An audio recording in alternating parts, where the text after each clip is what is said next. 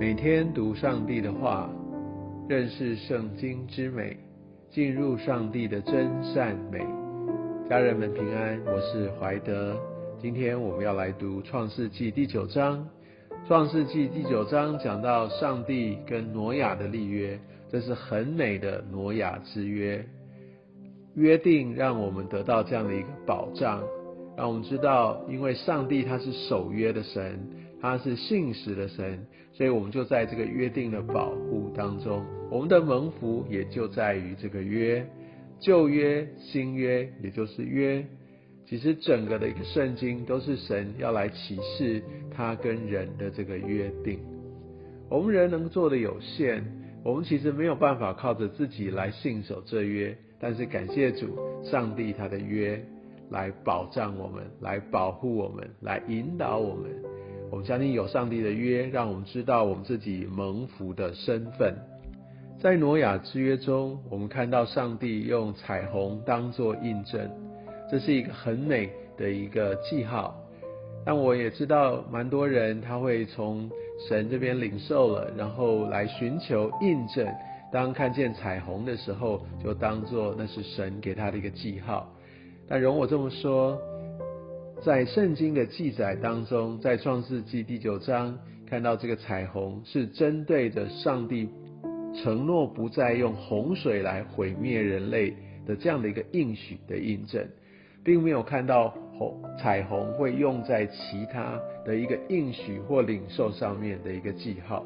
所以我相信我们可以继续的来带到神的面前来为着我们所领受的，我们相信他会透过不同的方式来让我们得着这个印证，而这个印证可能来自于我们从圣经或者我们在灵里面的感动，在于有一些的呃信息或者一些领袖所分享的，有很多很多的方式。而在呃挪亚之约之后，我们可以看见，在创世纪第九章记载着挪亚跟他的孩子。十八节以后就讲到一段的经历，挪亚他成为农夫，栽种了葡萄园。在二十一节，他喝了园中的酒，便醉了，在帐篷里赤着身子。当然，挪亚有软弱，但我必须说，这边并没有特别指责这是他的罪，因为他喝酒。未必是酗酒哦，所以他一直喝多，或者他很久没有喝，身体的状况，我想都有可能。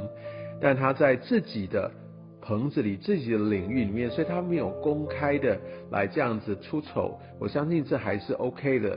但问题就在于后面啊，我相信圣经所要点明出来的是，像迦南的父亲韩看着父亲赤身，他没有去来遮盖他，来保护他，没有用一个尊敬的心、一个照顾爱护的心来帮助呃他的父亲，而反而是出去来对他其他的弟兄们来讲，我相信在圣经在这边说是非常的不喜悦。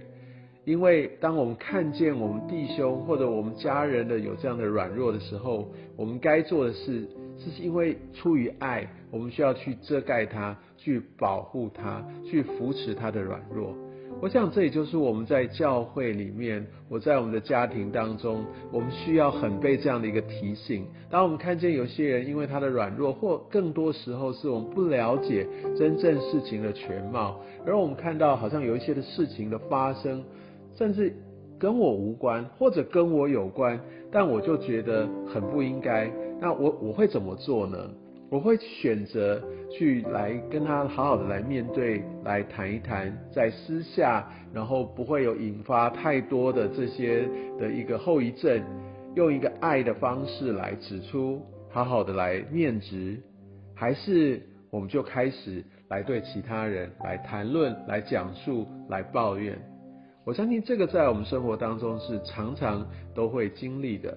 真的，愿神让我们能够有这样的一个爱心，也记得上帝他的心意，要我们愿意去支持、去遮盖、去保护我们的家人。